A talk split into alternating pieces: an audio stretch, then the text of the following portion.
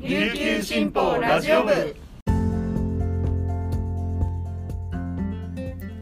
はいたい皆さんこんにちは。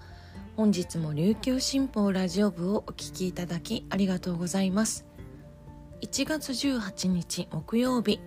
本日のパーソナリティは事業グループのメカル椿です。よろしくお願いします。午前11時現在の那覇市の天気は晴れ。気温は23度となっております。さて通勤通学あとはお仕事とかで車を運転する機会が多い方もいらっしゃると思うんですけど皆さん運転中ってどうされてますか？まあね、あの一般的には窓閉めて大きな声で歌ったりとかってあると思うんですけど私あの中部支社に勤めてた時に半年間だけ沖縄市から那覇の本社に通ってた期間があったんですよ。その時はねあのとりあえず朝はもう時間がなかったので 車の行きの車の中で朝ごはん食べて化粧してっていう時間だったんですけど意外と車の中でやってることって見られてるって思いません？っていうのもこの前運転してたらあのもう暑かったからあの窓も開けて走ってたんですけどなんか隣の車からあんまり聞き慣れない音が聞こえてきたんですよ。なんだろうと思ってみたら560代ぐらいの男性がですねオカリナを吹いてたんですよ。オカリナと思って二度見しちゃってあの信号停止中だったのでオカリナを吹く人自体あんまり遭遇しないじゃないですか、まあ、少なくとも私はあんまり会ったことがないんですけど運転中にと思ってちょっとびっくりしましたね。まあでもねあの寸間を惜しんで練習を重ねてるんでしょうね。ちょっとびっくりしましたけどはい面白かったです。ぜひ皆さん運転中に何してるよとか運転中にあった面白いエピソードなどがあれば教えていただきたいなと思っております。それでは本日これまでに入ったニュースをお届けいたします。最初のニュースです。沖縄県企業局によると16日夕方うるま市昆布の県道75号の地下を通る導水管で漏水が発生しました。17日中の復旧はできず企業局は18日に送水を一時的に止めて工事を再開します。工事を完了し送水を再開するまでに24時間程度を要する見込みです。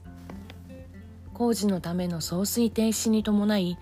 導水管の先にある西原浄水場からの水の供給を受ける9つの自治体では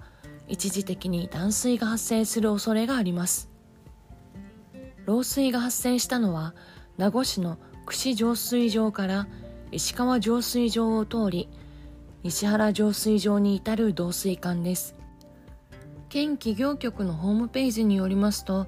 西原浄水場から水の供給を受けるのは那覇市浦添市豊見城市南城市糸満市西原町、南原町、八重瀬町、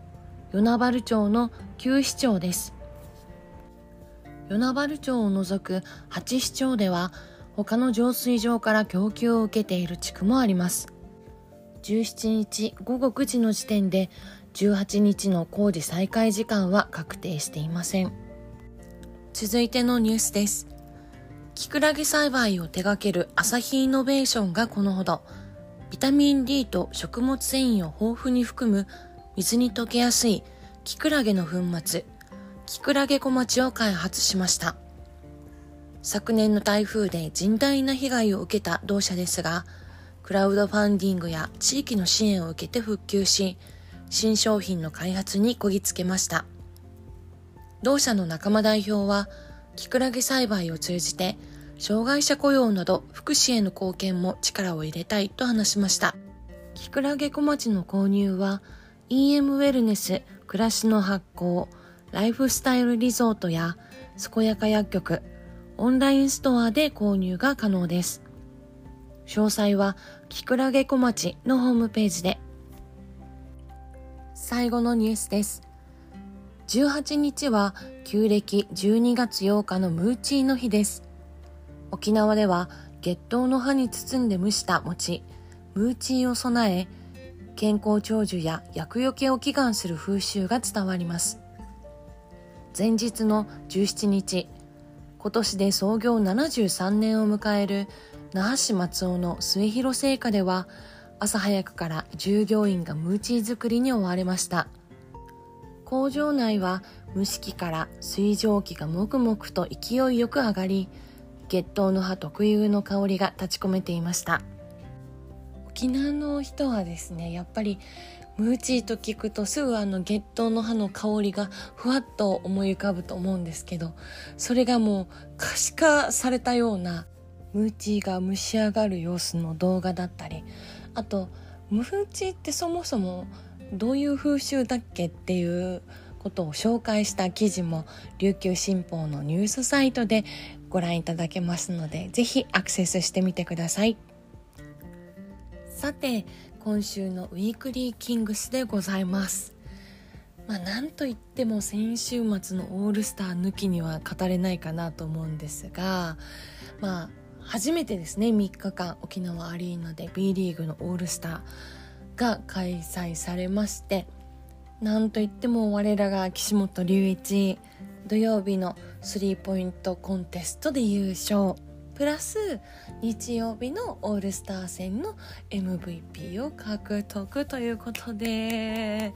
2日間で130万円の荒稼ぎ男でございますよ。プラス和牛もですからね。そりゃクーリーも喜ぶよねっていう話ですね。まあオールスターに関してはまあいろいろご意見もあると思います。ななんていうのかな。あのはっきり言ってお祭りなのであの真剣勝負ではないんですよね。でもそれが私はいいかなと思っていてまああのいろんな方の SNS でも見られたんですけど横浜ビーコルセアーズの河村勇輝くんいるじゃないですか。もう今や日本を背負って立つ男なんですけどもちろんビーコルも背負って立っていてリーグ戦ではなかなかこのプレッシャーっていうか笑顔を見るチャンスっていうのはないんですけどもうこの前のオールスターではすっごく楽しそうにあのまあ私行ってない 行ってないんですけどあの皆さんの SNS とか B リーグの動画とかで見る限りはすっごく楽しそうにバスケットを楽しむ青年っていうのが感じられて嬉しかったしあとあの富樫勇樹ですよね。千葉ジェッツの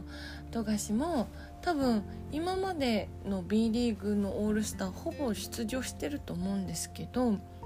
今までのオールスターって一番楽しかったって X で発信してくれていて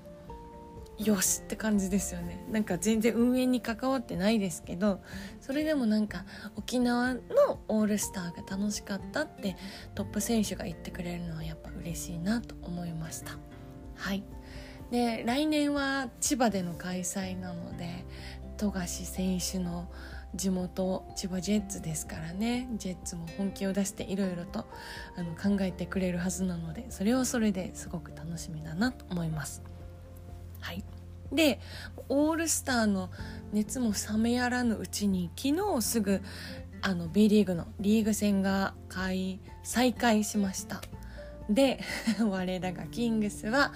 75対77で名古屋ダイヤモンドドルフィンズに惜敗惜敗って言っていいのかな？負けてしまいました。この試合も私見れてなくって、まあ、琉球新報の記事とか他の皆さんの SNS とかで見たんですけどまあそこから見るにはまあ第3クォーターまでは全然良くなくっていつも通り第4クォーターでワンと盛り返したけど出産ですよね元キングスメンあ元っていうかキングスメンの須田裕太郎選手のスリーポイントで逆転されて負けてしまったという流れ。多分ね見てたらものすごい悔しかっただろうなと思います。なんかあのオールスター前の良くない流れがこのブレイクを挟むことによって変わるかなと思ったけどまだちょっと引きずってるって感じですかね。心配です。とっても心配です。昨日の結果を受けて西地区2位の島根と2ゲーム差。3位の名古屋ダイヤモンドドルフィンズと3ゲーム差という風になっています。去年も、まあ、優勝決定したのは本当に最後の試合だったので大丈夫じゃないかって思うんですけどでもあの去年と違うのは負けてますよね。去年はなんだかんだでずっと2位だったかもしれないけどあのキングスらしいバスケットをしてし続けて勝ってたんですよ。なんだかんだで。でも今季はらしさがないというか、まあ、昨日も昨日の試合も最去年のキングスだったらそのまま勝ちきれてたところが最後に逆転されるっていうところもあって非常に心配をしております、はい、でももう心配しててもしょうがないしもうこれやったからすぐ勝つチームになれるっていうあのカンフル剤みたいなのはないと思うので1試合1試合1秒1分のチームとしての積み重ねそれしかないと思っているのではい。連覇はすごく難しいことだけれど無謀なことではないと信じて応援し続けたいなと思っております。今週末はあの日本代表でも活躍した比江島誠選手がいるあの宇都宮ブレックスとの試合をホームで控えておりますので